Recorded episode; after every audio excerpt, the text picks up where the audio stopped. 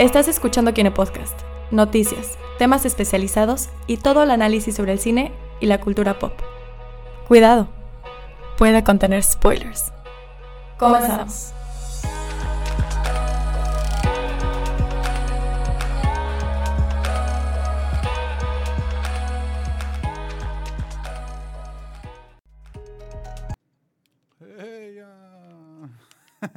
Hola a todos, bienvenidos al, al Podcast. Todavía no se ha iniciado el de YouTube, pero ahorita, ahorita empieza todo esto. Así que mm, bienvenidos sean todos a un, a un programa más del Kine Podcast. El día de hoy empezamos un poquitito tarde. Más tarde de lo normal, pero no es, no es, por, no es por nuestra culpa, sino porque es el nuevo horario. Eh, que empieza a las 9 de la noche. Eh, bienvenidos a todos al día de hoy, que es eh, la muerte del cine. Realmente se está muriendo el cine. ¿Por qué se está muriendo el cine? No es que tenga cáncer, no, no es eso. Eh, es una cuestión de, del- de prácticamente lo que sucedió esta semana, que, que Cuarón ganó eh, en Venecia por Roma. Y Roma, pues, es una película que, que- que, pues, casi es una casi- película sobre una ciudad en Italia. sí, está- no, no, no. Eso de la colonia Roma, la ciudad. Ah, de ok, México, ok, ¿no? ok. Perdón. Entonces, el dado caso, el dado caso, ¿a qué voy con esto? El dado caso es que la cuestión de, de la película de Roma, pues está primigeniamente hecha por Netflix. Entonces, todo empieza desde el año pasado, cuando lo que viene siendo eh, este director, ¿cómo se llama? Eh, Ford Coppola criticó a Okja, esa película que es en Netflix, de que, ay, ¿por qué está en Cannes? Y que no sé qué. Bueno, ahí va a empezar la cosa. Pero en fin, el día de hoy nos acompañan de este lado, nos acompaña Andrea Dager. De este lado nos acompaña Abraham Soloveitchik. Así que ya empezamos aquí con, con todo el, el el tocolón. Em, ok. ¿Alguna cosa que empecemos a comentar acerca de? ¿O hablamos de algo importante que haya pasado esta semana? Aparte de lo de, Lo, de lo de Maggie Cuarón, Smith. Lo de Maggie Smith. Lo de Maggie Smith. Eh, salió un reporte hoy en la mañana. de Maggie Smith. Sí, que tenemos que dec- decir lo- una lo- cosa muy importante acerca de lo Maggie tengo Smith. Aquí, lo tengo aquí guardado. Voy a Sí, preparar el audio porque sí es importante. Sí. Eh, guay. Eh, perdón. ajá, ahí va. Eh, dice aquí, la actriz Maggie Smith, que- quien interpretó a la profesora Minerva McGonagall en la saga de Harry Potter, fue encontrada hoy en su mansión viva, millonaria y feliz. Te odio. Tengo un mini infarto ahorita. Yo igual lo tuve en la mañana cuando lo vi. Turun, tun. Lo he visto en mi Facebook todo el día y no puedo evitar reírme. Es No, como que, no. oh my god, oh my god. Sí, ha estado terrible eso, pero Sí. bueno. Eh, la verdad es que sustos que dan un- gusto. Un saludo a Eh, Maggie Smith. Un saludo, porque un saludo a Maggie Smith, aunque no me escuche nunca. Hasta su mansión donde está feliz millonaria. Y viva. y viva. Y viva. No voy a decir que mañana, no, etcétera. Me voy a sentir muy mal. Toco pared. Bueno. em, bueno, vamos a, sí vamos a hablar de lo que viene siendo el streaming. Streaming en el sentido de, de que realmente pues los servicios nuevos de streaming son la muerte del cine, sí o no. ¿Qué opina? ¿Qué opina el público? Yo en lo personal no creo que, Que sea la muerte del que cine. sea la muerte. O sea, realmente no lo veo tanto como el reemplazo del cine, sino más como el reemplazo de la televisión. Ok. Porque realmente, lo- al menos aquí, en, hablando de en México, ¿no? Porque yo creo que las el tipo de contenido que se hace, al menos aquí, es muy diferente. O sea, hay está más censurado de lo que puede estar en otros países. Que aquí Claro. es... O sea, menos aquí hemos tenido buenas series hechas para Netflix. Ya luego entra a gusto de cada quien si le gustan o no, pero en cuestión de las barreras que han atrevido a cruzar con insultos, con contenido explícito, tocando temas un poco más sensibles socialmente, ya no se la toman a, tan a la ligera. O Exactamente. sea, ya se lo toman un poquito más light en comparación como lo hace la televisión tradicional. Ok. En cuanto a cine, es. Pues realmente el cine siempre ha tocado cualquier tema. O sea, in- yo sí creo que la mejor manera de ir a ver una película es en una butaca, en una pantalla, Ok. con un buen sistema de sonido. O sea, no, el streaming no reemplaza al cine porque hay contenido que se sigue haciendo para cine y hay contenido que es para una plataforma en streaming. Puede haber un intercambio de, de ideas, o sea, de propuestas, perdón, porque pues hemos visto películas que están en el cine y a las a los tres meses de que la quitan del cine llega a Netflix, o películas de Netflix que llegan al cine también. O sea, Pero recordemos, no, no creo que sea como que una competencia, por así decirlo. recordemos que lo que viene siendo el, el cine sucede, más que sucede, lo que viene siendo la, la situación del cine eh, llega, eh, más que el cine, perdón, el streaming. La cuestión del streaming llega eh, como una evolución de lo que eran los, los videocentros. ¿no? Que los que pues la gente iba a Blockbuster, a, bueno, más Estados Unidos era Blockbuster, ¿no? Aquí Entonces, tampoco- ah, bueno, sí, aquí Pues sí, las- aquí en más o menos, ya acá hacían los el Video videocentros, ¿no? World. Video World y todo eso, ¿no? sí. Eh, y Blockbuster más que nada. El dado caso es que el, el streaming empieza como una evolución tal cual de lo que viene siendo pues eh, la renta de, películas. Entonces eh, yo creo que donde hubo este cambio de paradigma o este cambio de, de estilo es precisamente cuando empieza a generar, cuando Netflix empieza a generar contenido original, o sea, empieza a producir contenido original.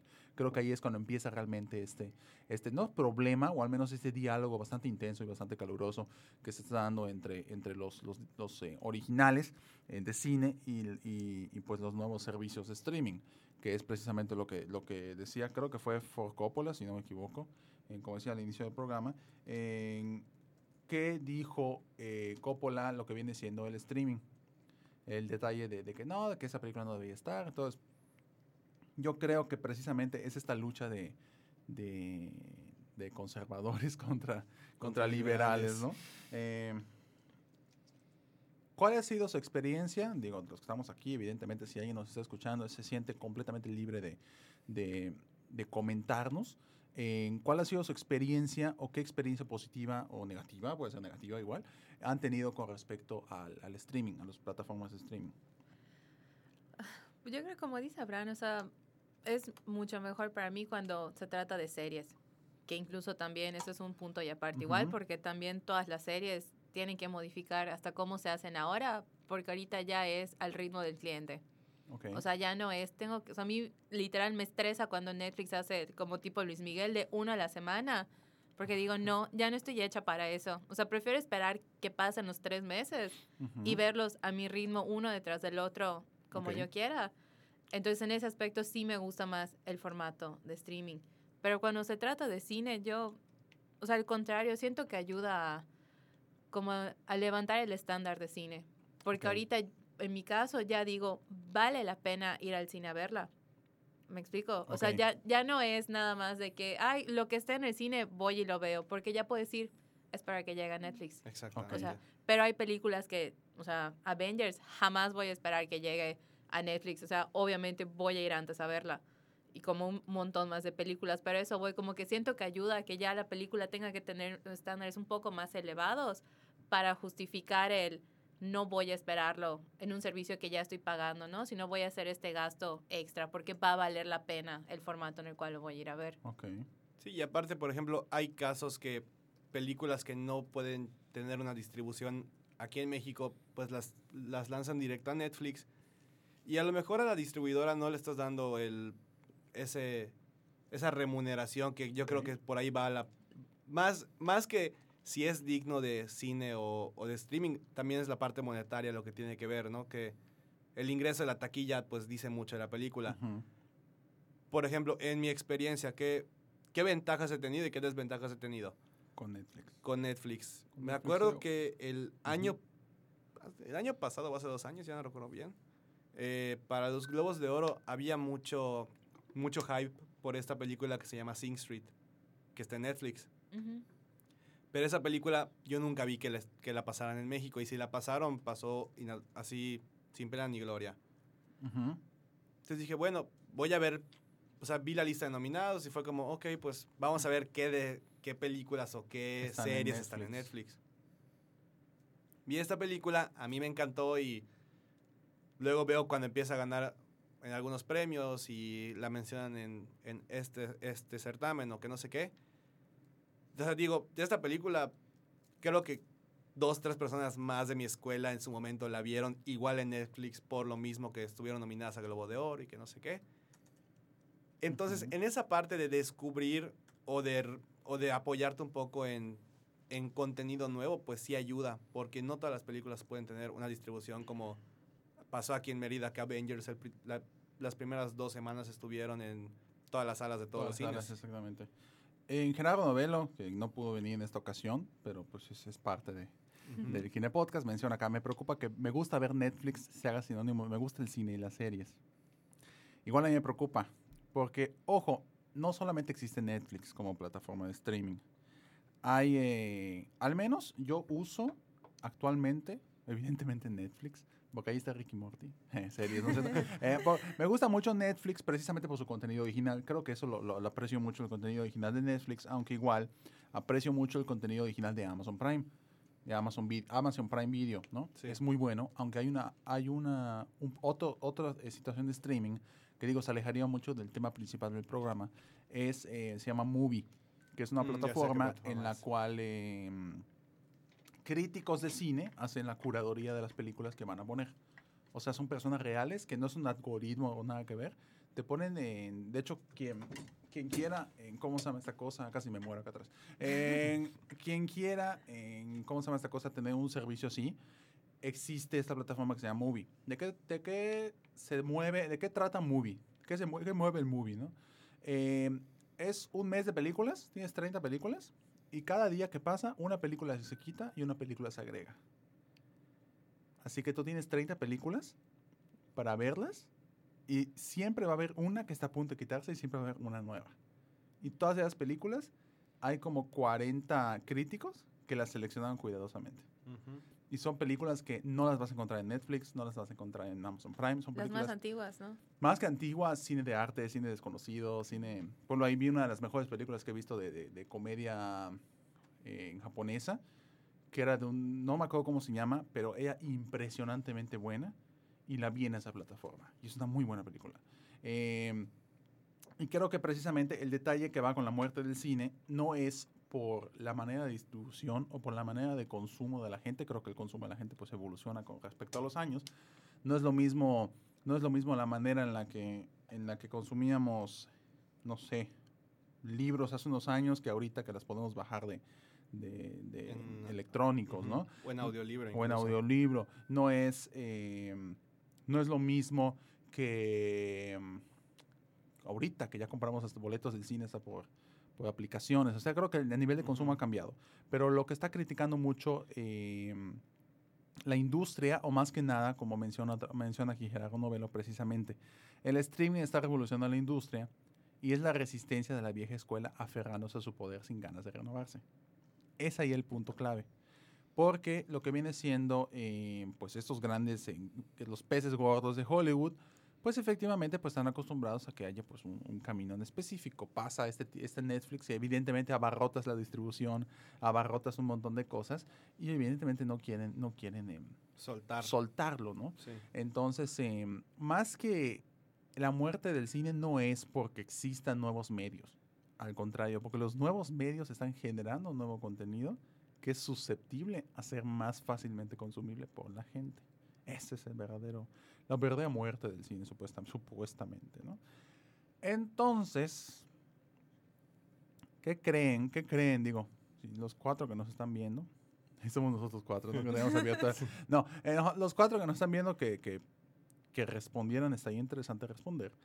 Eh, ¿Cuál creen que sería como que la siguiente etapa de? Porque que Cuarón haya ganado con Roma el premio más importante de Venecia es Que es una eh, película que- seria. Entonces, eh, como que, ¿qué sería lo siguiente? Pero aquí la pregunta es, ¿Roma va a tener distribución en cines o va a ser solo y en Netflix, Pero a la par. a la par, al mismo tiempo. No que sale primero en cine y luego. Ya dijeron que va a salir al mismo tiempo. salir al mismo Según tiempo. hoy, que va a salir al mismo tiempo.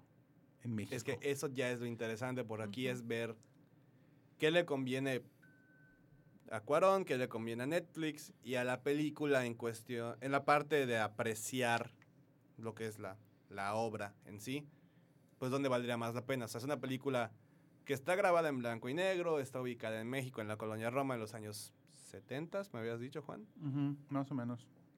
Años 70, pero la fotografía, la historia y todo Sí, claro. el tipo de sonido que tiene la película. O sea, esas cosas no es lo mismo escucharlo en tu tele que no Sí. importa que tengas la tele 4K, HDR, plasma holográfica, lo que tú quieras, y tu sistema Dolby con 17 bocinas, que hasta el asiento las tiene y vibra y toda la onda. No es lo mismo verlo allá que en una pantalla grande. Con, Porque es, Quita- porque es, es, es, eh, es doctrina de la vieja escuela, creo. Creo. es que más que doctrina, yo, yo está haciendo que se aprecia más. O sea. Como tú decías, Andrea, o sea, ver Avengers, no me voy a esperar a verla en Netflix, porque si fuera así, si fuera el, ah, pues me espero a que salga en Netflix y la veo, la verdad es que la industria se queda pobre.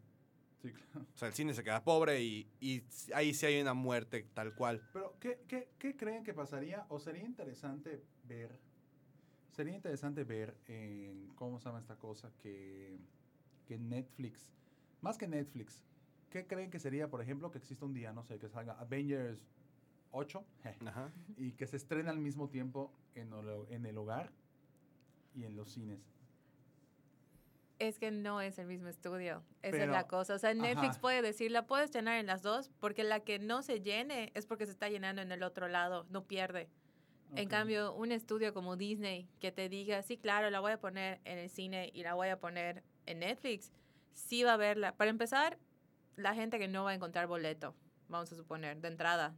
O sea, ahí ya todo ese mercado se va a querer quedar en su casa. O hay gente que de plano prefiere verlo desde su casa, no se distrae. Yo, la verdad, si veo una película en mi casa, me distraigo por lo Sí. general. O sea, tengo el teléfono, está la casa, o sea, no, no se puede así, ¿no? Entonces, prefiero ir al cine y porque pues yo crecí yendo al cine. Sí, claro. O sea, yo todavía disfruto ir al cine y comprar mis palomitas y sentarme y todo, ¿no? En cambio, yo no sé si las generaciones que vienen que no crecieron yendo al cine, que crecieron con streaming o están creciendo con Esa streaming, vaya a cambiar ese, ese, ajá, ese vayan, giro. a, vayan a decidirlo, ¿no? Pero, por ejemplo, yo soy feliz cada vez que regresan las películas al cine. Aunque tenga el DVD en mi casa y aunque haya ido cuando la estrenaron. Ay, no fui a ver Grease. Ay, sí, qué tristeza. Sí, igual no, fui, nunca fui a ver Vaselina. Sí, pero Pero, o sea, por ejemplo, yo fui a ver Así cuando de- volvieron a sacar Sweeney Todd. O sea, volví a ir al ¿la cine. volvieron a pues, sacar? Sí, cuando hicieron el ciclo de Tim Burton en Cinemex. Ay, sí es cierto. Ah, sí, Entonces, cierto. o sea, lo que te digo, la vi cuando se estrenó en el 2007, 2008. Tengo el DVD en mi casa que veo cada vez que se me da la gana. Y aún así, o sea, me gustó esa experiencia de regresar al De regresar cine al cine. y verla, ¿no? Entonces, es lo que te digo. Ahí siento que, que sí está bien que lo saquen en los dos, pero depende de qué estudio lo esté sacando. A lo mejor cuando Disney ya tenga su propia plataforma, pues a lo mejor y si se quiere aventar a hacer eso, ¿no? Pero sería, sería bueno o positivo que esté, en ¿cómo se llama esta cosa? Que se estrene al mismo tiempo. Alguien va a perder. Alguien va a O perder. sea, ¿no? alguien va a perder, eso es lo malo, porque te puedo decir, a lo mejor es bueno para las audiencias, porque ya puedes escoger cómo lo ves. Ujú. Es bueno para Netflix, porque te digo, sigue como dominando todo. Es bueno para el director, pero no es malo para el cine, porque la gente ya no ir al cine y ahí también hay fuentes de trabajo y de, y de ingresos, ¿no? O sea, te digo, alguien va a terminar perdiendo y alguien va a decir, no es buena idea. O sea, depende de, de quién lo esté viendo. Ustedes como consumidores, o sea, nosotros como consumidores, em, ¿consumirían ese tipo de cine? Es que mira, Digo, creo que Abraham y yo podemos, podemos coincidir, al menos en el, área- en el área de videojuegos, que ya existe este la compra digital, de que tres días antes ya se preguardó y a medianoche ya lo juegas. No es lo mismo que, evidentemente es como que dividido, no es lo mismo que vayas a la tienda y que compres tu, tu CD de, de Spider-Man, por ejemplo. no, y, y- Entonces, sí. yo, ahorita, yo ya adopté el comprar los juegos digitales. Ya no, ya no se me hace cómodo para mí tener el juego físico, a pesar de que románticamente hablando, para un gamer es importantísimo tener físicamente el juego. Yo- Igual con las películas, con la compra de películas. Termina, termina, termina. Entonces, en, y con las películas, ya casi, casi la mayoría de las películas que he comprado de, ¿cuándo empecé? ¿2017? Siete. 2017 hasta acá, la mayoría de las películas que han salido, yo las he comprado en digital, no las compro. Prácticamente en- desde que salió esa cajita negra que ya, ya todo reproduce en 4K, desde ahí fue cuando... Desde ahí fue cuando todo se empezó, porque evidentemente se abaratan los precios. Sí. Entonces es como, mm, ver qué onda, pero, ajá. Bueno, por ejemplo, Adelante. en mi caso, yo soy más de tenerlo en físico. ¿Por qué? Porque yo soy un guardatodo. O sea, papelito de algo importante que tenga, Yo lo guardo el resto de mis días porque me, van- me van a enterrar con eso prácticamente. Pero ¿qué pasa? Por ejemplo, eh, cuan- con- en el caso de los videojuegos, Yo realmente ya no soy de comprar videojuegos. Cua- cuando tenía mi suscripción a, a cierta plataforma que tiene un 4 en su finalidad, porque ya venció mi suscripción, Ok. este, la ventaja era que me daban juegos gratis, pero me los daban... O sea, eran juegos ya muy antiguos, ¿no? Pero pues digo, yo soy más retro en esos juegos, entonces me gusta. Juegos nuevos, si es por el hecho de ahorrarme la gasolina o el hacer la, la fila en la tienda y luego que no me gusta el juego. Ah, Eso sí, si no te gusta el juego en digital, pues ni modo, ya lo compraste. O sea, no puedes, no puedes regresarlo, que es lo que a mí me gusta de a veces tenerlo en físico. Oye, ¿sabes qué? No me gustó. Toma, cámbiamelo por otra cosa. Con videojuegos yo, eh, al igual que en películas, cuando es una, algo que verdaderamente vale la pena, lo compras. Por ejemplo, hace poco que yo estaba igual, de viaje. Es otro, igual es otro día. Hace poco que yo estaba de viaje, eh, salió Avengers en Blu-ray. Y yo me fui de tienda en tienda buscando una versión exclusiva que no llegara a México. Mi hermano también estaba así fregando de que ve si consigues tal versión, ve si consigues tal versión. Al final conseguimos la versión 4K, que esa fue la primera que vimos en todas las tiendas que entramos. Pero lo chistoso es que la 4K no llega a México. Y si llega, está demasiado cara. Lo mismo pasó con Deadpool, que ya salió Deadpool 2, pero compramos una versión que trae un Steelbook que no llega aquí. Entonces, para ese tipo de cositas, yo sí siento que vale la pena. Porque, pues, si me espero a que salga en streaming, yo la verdad no estoy desesperado por ver las películas. O sea, me gusta tenerlo allá para que, si se da la ocasión o algo, la veo. O sea, la veo en mi tele, pues ya la tengo, la tengo al momento. Eh, con el cine, pues sí me ha pasado que películas que vi yo cuando estaba chiquito las relancen y, y las voy a ver otra vez. O en su momento pasó, pero no la aproveché. Que pues cuando fueron los 30 años de Volver al Futuro, llegó el 2015, Ujú. que la relanzaron en cine y yo no la fui a ver. Sí. Y mi papá me decía, lo- me, me lo dijo en su momento, o sea, si sale una película que, que sea antigua y que la quieras ir a ver, ve a verla porque no tuviste la oportunidad. ¿Qué es lo que va a pasar precisamente en diciembre con, con Kinecros? Vamos a hacer el reestreno de de Superman. Por ejemplo, yo no vi Coco en cines. Juan me prestó la película de Coco, ya la vi en mi casa, ya la lloré, pero la voy a ir a ver ahorita que salga Que, otra que vez se en cines. reestrena en cines. Que Porque- va a ser porque del sí es algo que 20 bueno, 20 del 26 de 26 de octubre. al 1 de noviembre. Ajá. Bueno, pero porque igual es una película que vale la pena Es una ver película que vale la cine pena ver en el es muy cine. visual. O en mi caso, la cual a mí me gustó porque recuerdo haberla ido a ver al cine, Ajá. pero tenía yo creo que tres años, fue Star Wars Episodio 1. Ujú. Y se La única que relanzaron en cine, la pero, única que se lanzaron, pero para mí valió la pena porque es la primera película de Star Wars que vi en mi vida. Entonces, verla otra vez en el cine, ya teniendo 17 años, verla en 3D con mis amigos, eh, es otro, es otro ambiente que cuando la vi con mis papás y yo tenía 3, 4 años. O sea, es lo que a mí me gusta de ir a verlo al cine, porque también con, con la persona que vas es, no solamente una, un vínculo que tienes con la película, sino yo me acuerdo de ir al estreno de Avengers en medianoche con mis amigos, o fuimos el mero día de estreno, o el estreno de The Dark Knight Rises, o el estreno de The Dark Knight que fui a verla con mi hermano. O sea, la película ya no es solamente la voy a ver, sino con quiénes, a qué cine, qué vamos a hacer, vamos disfrazados, si es así, bastante fan. O sea, eso el streaming no te lo da. Como todavía hacías cola, nos paramos en la cola, Tres horas. esperamos para ocupar lugar. Sí, o sea, ya no solamente. Cada uno te da una experiencia diferente, ¿no? O sea, en streaming, pues es más fácil que la gente se junte. Pero. La o sea, yo, yo siempre voy a defender este argumento, ¿no? La experiencia de que, oye, vamos al cine, vamos a ver esta película, que no sé qué. Siento que es mejor. Porque aparte, si ya pasamos a la parte monetaria, obviamente es más conveniente, yo creo que siendo una distribuidora, que la gente pague 10 dólares por ver el boleto, o sea, por, por el boleto para ver la película una vez. Ujú. Y de eso, pues yo obtengo un ingreso que le pago a nombre de su plataforma de streaming tanto dinero para que ellos, o sea, o ellos me pagan tanto para que puedan pasar la película y de ahí cada mes me van dando tanto.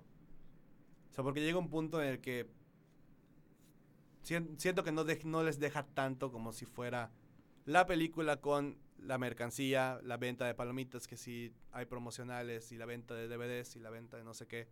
Hasta en ese punto económico conviene más, yo creo, que lanzarlo en cines. Sobre todo por todo el hype que te genera. Sí. Y acá menciona Gerardo Novelo una frase que, Gerardo, si tienes el, el, quién dijo la frase, está ahí mega cool, es los grandes cineastas no hacen sus películas para que se vean en una pantalla de celular, o en una tableta mientras se cocina, o en una, lap- en una laptop con clase con el volumen hasta abajo. Y pone Gerardo Novelo, ¿Quién es ese valiente que ve su película en clase con el volumen, volumen. bajo? con el volumen hasta abajo. Saludos a Carlos Orne- No, es cierto. Conozco unos alumnos que les doy clase. Pero bueno, unos también que les di clase. En fin, el dado caso es que eh, efectivamente, ¿qué pasaría? Uy, ¿Qué pasaría si eh, creo que ahí ya es que son muchos niveles, creo que de más que de comprensión, sino de, de jerarquía de, de todo esto, ¿no? ¿Qué pasaría? Efectivamente, entonces, entonces ahí va. Si los grandes cineastas no hacen sus películas para que se vean en una pantalla de celular, entonces los cineastas que hacen películas originales de Netflix son cineastas mediocres No porque, se, realmente. porque se van a ver en la pantalla de celular. Pues ahí está Adam Sandler haciendo su trato para hacer películas con Netflix. Pero Adam Sandler se cocina aparte. Ahí está Martin Scorsese. Ajá, exactamente. Entonces, como que ahí como que... mm, Y además ¿qué está tampoco podemos hablar de presupuesto porque Bright de Will Smith de Orcos y Elfos hecho, y creo que Magia costó Netflix- 90 millones de Creo que este año Netflix superó la, la- el presupuesto de Hollywood en producciones. O sea, no es... Sí, Netflix ahorita tiene una deuda mi, bueno, billonaria realmente, porque con todo lo que han invertido, no solo en películas, series originales, nuevas temporadas, renovaciones, salarios, todo, o sea, es... O sea, eh, ya, como dice Juan, supera a Hollywood por Sí, mucho, pero por mucho. muchísimo. Em, ¿Qué más? ¿Qué más? ¿Qué más? ¿Qué más? ¿Qué más? Y además, pues no ha estado siendo nominada las películas de Netflix. El año pasado, ¿cuál fue esa? La de Mud, Mudbound. No estuvo nominado a un Oscar Creo que sí, en algunas categorías. creo que sí. Eh, igual... Entonces, ah, y no, esa no sé si tuvo estreno en cine. Y la muchas verdad. películas que salieron originalmente en cines las distribuye Netflix y ese es otro paquete, es otra cosa. Documentales, suceden muchos documentales premiados en los Oscars, muchos de ellos están en Netflix, porque Netflix es la única plataforma que los puede distribuir de manera tranquila, sin que haya ningún problema. Entonces ahí es como, como un detalle interesante con Sí, respecto es, a... es que yo no creo que sea tanto un cine contra... O sea, el cine contra las plataformas de streaming, porque realmente puede ser una buena mancuerna incluso. O sea, ha pasado, por ejemplo, en proyectos muy ambiciosos como, como es Marvel con su universo cinematográfico. Tienen las películas y tienen las series de televisión. Quitemos Agents of Shield, que es para televisión, la televisión tradicional, sino televisión, series de internet. Porque pues así lo cuento yo realmente, ¿no? O sea, Daredevil, Jessica Jones, Iron Fist, Luke Cage, The Defenders, los pasan en internet. Y están conectadas de alguna manera con lo que ves en las películas. O sea, eso realmente no es algo que, que se pueda, que fuese imposible, pero, pero en televisión tradicional no hubiera funcionado. O sea, con un Ujú. sistema de mantenerte en un rating y en horario prime time, estar pagando tanto, un sindicato, no sé qué, que la fregada. O sea, im- implica más cosas que, que si tú quieres que al final la gente se emocione por tu película principal, que son unos Vengadores, ok, pues no puedo estar gastando tanto presupuesto en tantas series, ok, hago esto, serie limitada, 10, 12 capítulos, conviene más hasta para las, para las mismas empresas que quieran hacer algo, algo que ya se vuelva transmedia, o sea, que vaya más allá de las películas. Ok, efectivamente, concuerdo, completo, concuerdo completamente contigo. Mientras no me hagan una categoría de película más popular, no pasa nada. Pues ya lo canceló. Sí, es lo bueno. Sí, lo bueno, ya, ya se canceló. Ya se, ya se canceló con respecto a, así que al menos allá todo el mundo puede estar tranquilo de que no va a pasar nada. Así que pues qué, qué bueno. Pero también creo que sí sería válido que sigan reconociendo a las de Netflix. Evidentemente, O sí. sea, aunque no tengan estreno en sala de sino al contrario, o sea, ese reconocimiento motiva a la gente a que llegue al cine Sí, o a que llegue a otra plataforma y tenga más pues distribución y más visibilidad a la película, que al final del día esa es la meta de todos, que todas estas películas tengan visibilidad. Sí, porque realmente, o sea, una película es una película, independientemente de la vez en Netflix, o en celular, o en televisión, o en cine, o en proyector si quieres, o sea, eh, o sea, el que hace una película mm, la hace para que se vea en el formato más grande posible. Que dentro del cine yo creo que es la pantalla IMAX, según yo. No hay, no hay otra cosa más grande. Pero, o sea, lo que, la frase que comenta Gerardo sí es muy cierta. No lo hacen para, para verlo en un celular, en el baño, o verlo en la televisión mientras estás cocinando o algo por el estilo. O sea, yo creo que al fin y al cabo las, peli- las mismas películas que hacen para Netflix es, están hechas con la misma rigidez Déjale eso a y las con el mismo novelas, ¿no? contenido. Ajá. Déjales es- a las novelas. Es- está hecho de la misma manera que si fuera para la pantalla grande. O sea, la cinematografía de las películas originales de Netflix es muy buena. Sus historias también son muy buenas y no se consiguen a cualquier actor que esté dispuesto a trabajar por unos cuantos dólares. O sea, si consiguen a Idris Elba, consiguieron a Will Smith, que pues Will Smith ya tienes... Digo, Bright es un punto y aparte de cómo no hacer una película y no mezclar este, actualidad con medievales. Pero, o sea, el hecho de conseguirte actores de ese nivel que estén, que son actores reconocidos por estar en cine y que te digan, oye, ¿sabes qué? Pues te voy a dar la oportunidad de, Ujú. de trabajar contigo. Y ves que siguen regresando. O sea, hay una secuela de Bright confirmada. Eh, Quién sabe de dónde van a sacar la historia, pero pues está bien, o sea, que lo hagan. Ok. O sea, llama la atención porque también como, yo creo como productor o director, te, te prestas a tocar temas que, eh, al igual que en la televisión, ¿no? En el cine no puedes tocar ciertos temas o incluso tu, el nivel de gente al que quieres llegar no se limita, porque Netflix es realmente para el que quiera. Por eso tienen más libertad creativa. Sí. No mete mano del estudio como con Suicide Squad. No, qué horrible. O Justice League. O todo lo que sea DC, ¿no? ok.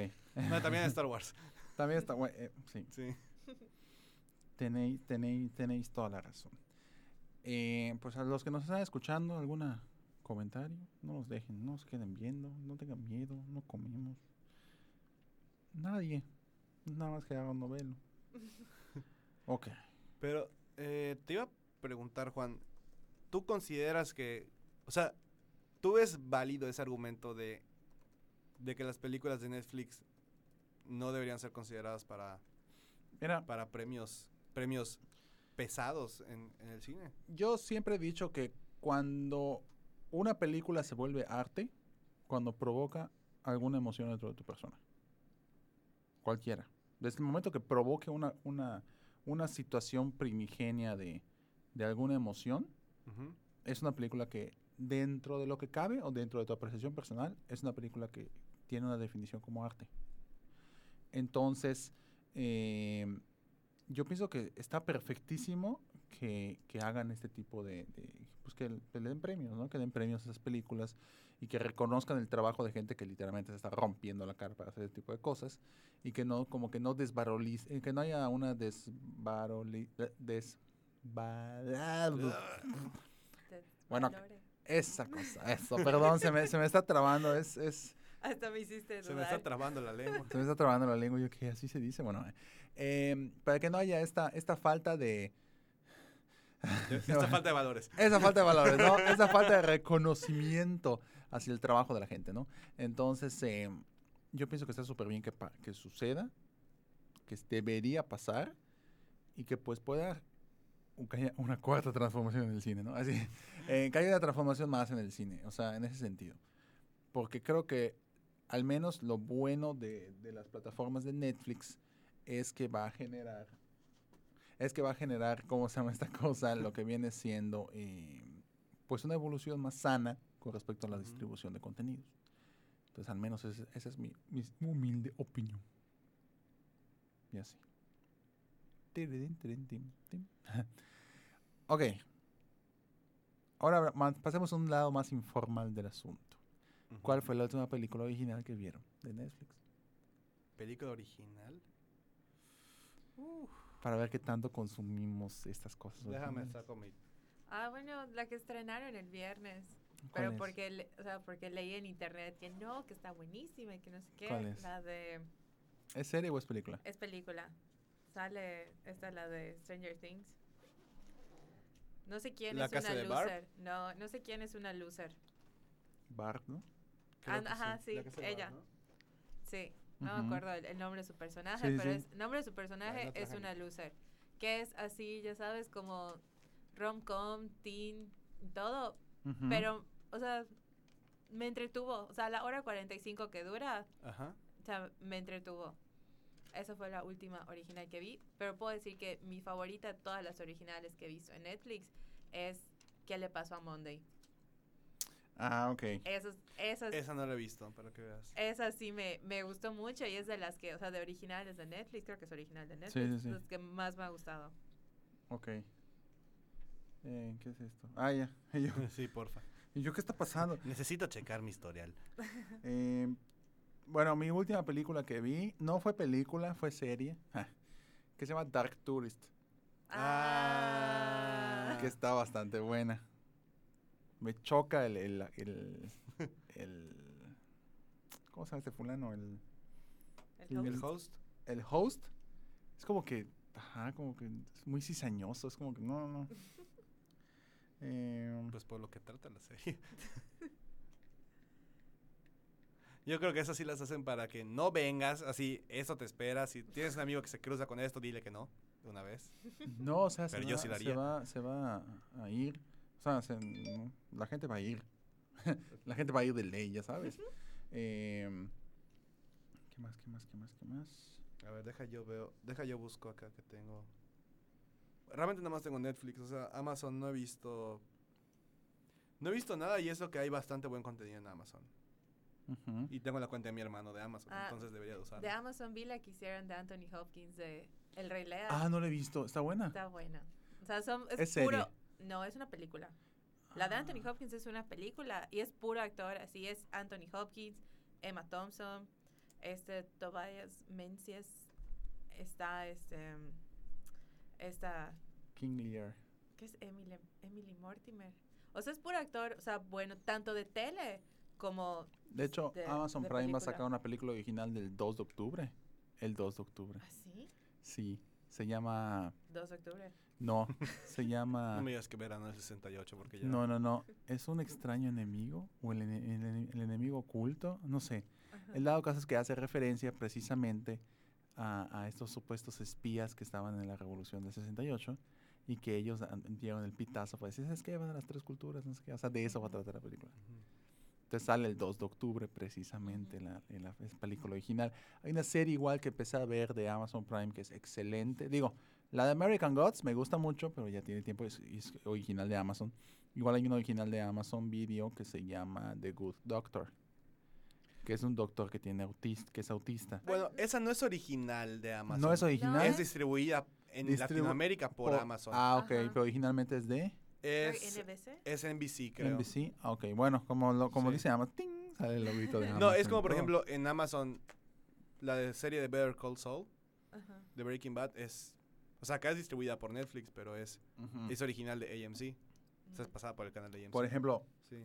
películas originales de Netflix, pues la última, la, ajá, ¿qué películas originales? La última que vi fue la de esta de La Casa de las Flores fue el último que vi. Ahora que me acuerdo. no, lo último que vi yo de película original Netflix fue Películas, a ver. wow, o sea, es, es, es que para que veas como que no eh, Es que creo que en los últimos meses le han estado sacando pura... series. No, no solo series, pero de las películas originales de Netflix, pura así como comedia romántica. Que incluso sacaron una que fue la burla, que porque era tan mala que todo el mundo la quería ver porque era muy mala. ¿El stand de los besos? No.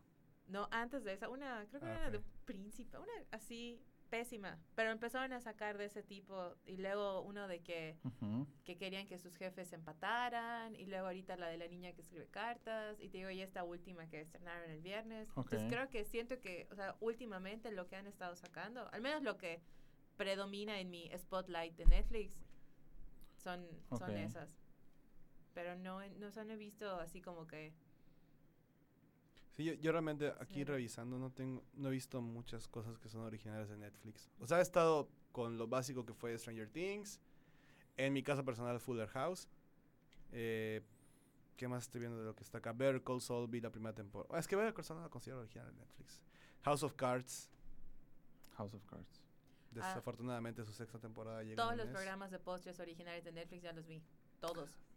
Todos, Es los adictivo. Todos los Adictivo. episodios. Es todos. adictiva, esa cosa es adictiva y horrible. Es y del Queer diablo. Eye for the Straight Guy. Es del diablo, es el diablo eso. Yo la, Sí. yo este, Yo las- vi- los ah, bueno, no es casi todos los he original. visto.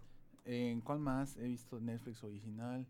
Que sea... mm, Ay, ¿cómo se llama esta? De, no, la de... Ay, Sam Warrington.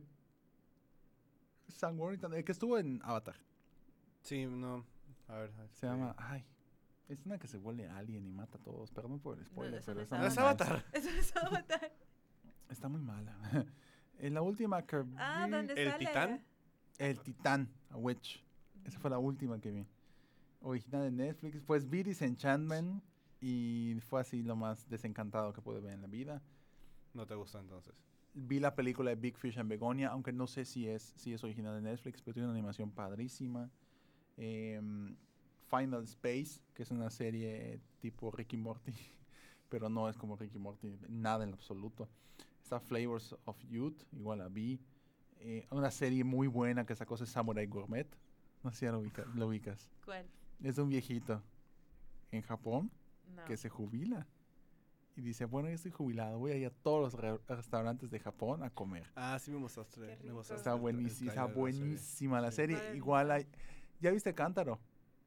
Es- Cántaro. Ah, ok. Cántaro. Y yo, Hamtaro. Cántaro. Ah, no, Es muy eh, retro eso. Es muy retro, ¿no? Em, tanto la de Cántaro, el hombre más dulce del mundo, que es de un tipo que se obsesiona con y ha probado todos los dulces de Japón, y esta de Samurai Gourmet es lo mejor de lo mejor del mundo mundial.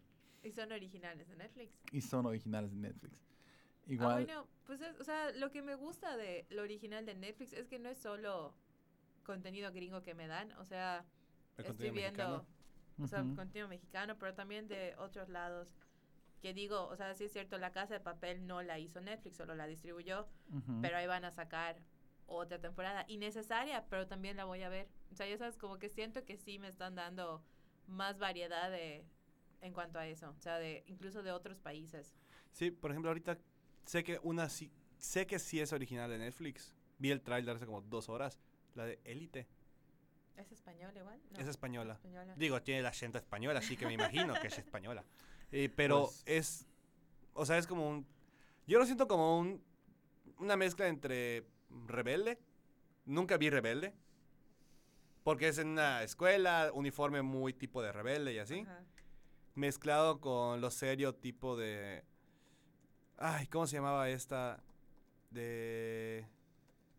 Era de una serie en la que se muere el papá y están este, buscando, ¿cómo se llama? Al asesino también. Interrogan a todos los de la familia. Ay, una amiga lo veía. Los Este, matan, punto. eh. O sea, es, es típico, se muere alguien en una escuela o hay un asesinato y in- in- interrogan a todos los estudiantes, tipo, ajá, 13 Reasons Why, casi casi.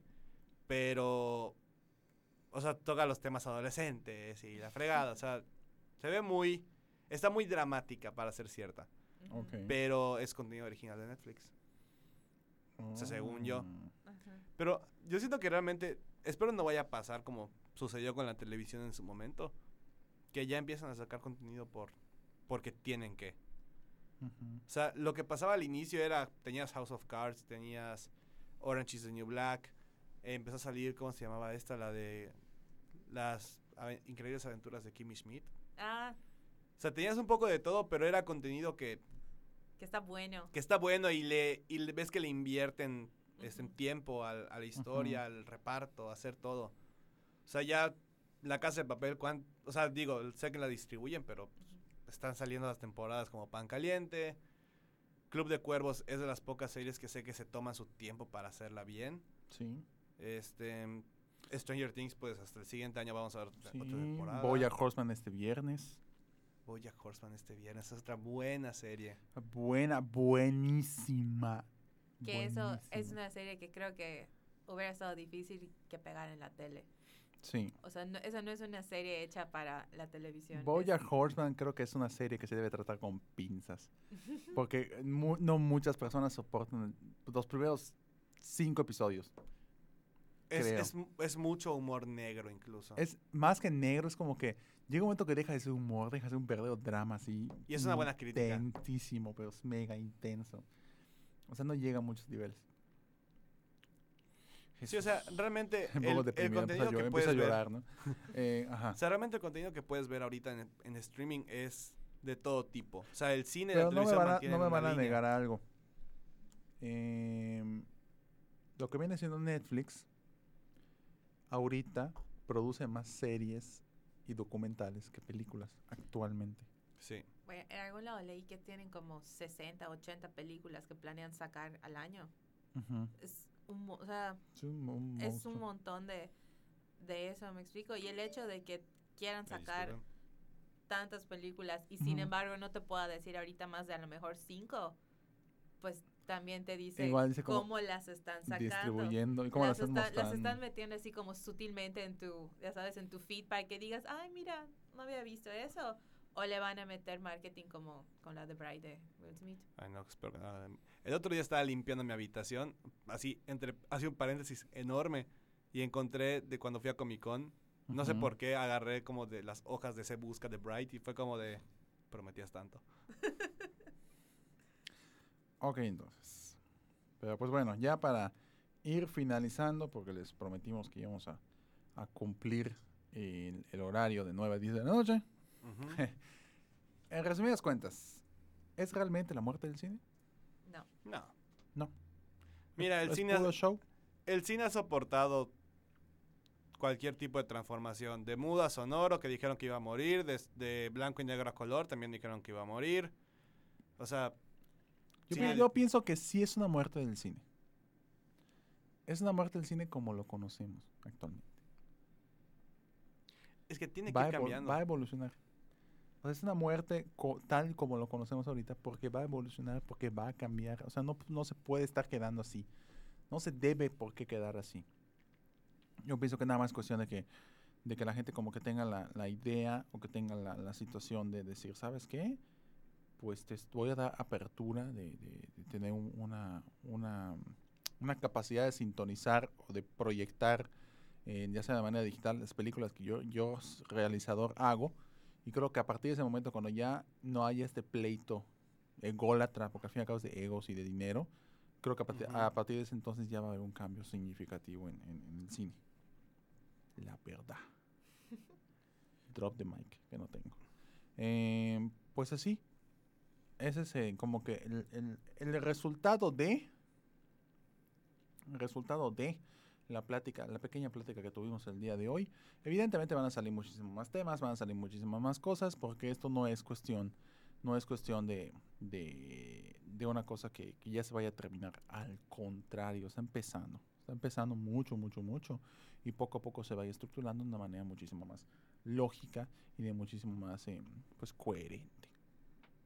Así que, pues muchas gracias a, a- a todos los que nos estuvieron viendo, a todos los que los que comentaron, o sea, Gerardo, eh, y a todo el mundo, muchas gracias por todo, por, por estar escuchándonos. Les recordamos que estamos todos los lunes a las nueve y media de la noche, no y media, a las nueve de la noche, nueve de la noche.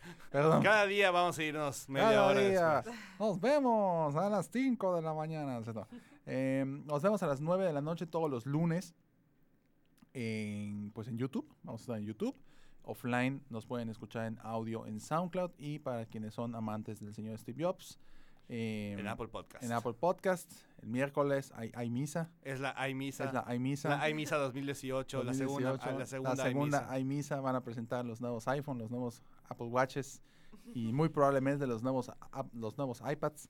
Así, Así, que, eh, en, un, en tres meses van a ver que todo este setup va a cambiar, vamos a estar más pobres que nunca. más pobres que nunca, así que pues ya saben. Entonces eh, viene lo que viene siendo en la misa, para quienes son amantes de eso, pero al fin y al cabo eh, terminamos ya con, con- con el programa. Muchas gracias por escucharnos una vez más. El día de hoy nos acompañaron aquí en cabina Andrea Dager. y Abraham. Soloveitchik. Y aquí un servidor Juan Esteban Méndez. Muchas gracias por ver Kinecro. Síganos en todas nuestras redes sociales. Estamos en Facebook, Twitter, Instagram, YouTube, WhatsApp. Está desactivado por el momento. Sí, disculpe. Pero, eh, ¿cómo se llama esta cosa? Pero, eh, pues vamos a estar ahí presentes. Les recordamos que este sábado, de 11 de la mañana a 3 de la tarde, es la venta, el segundo punto, del segundo día de venta de boletos para la premier de Animales Fantásticos 2, Los Crímenes de Grindelwald y de Venom. Así que quien quiera sus boletitos para un estreno eh, super mega padre, pues ya sabe, contacte Kinecarus y evidentemente pues ahí va a asegurar sus boletos para esta premier que va a estar padrísima, se va a poner muy padre. Muchas gracias a todos por escucharnos el día de hoy. Les recuerdo mi nombre, mi nombre es Juan Méndez y que tengan bonita semana. Adiós. Bye bye. No se cierra esto. ¿Cómo se apaga esto? Tiquitín, tiquitín. Ay, Tiqui, tiquitín. tiqui, tiquitín, tiqui, tiquitín.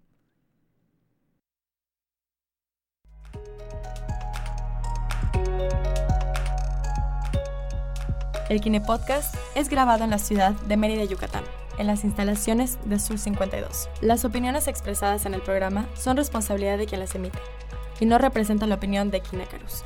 Búscanos en nuestras redes sociales y en kinecarus.com.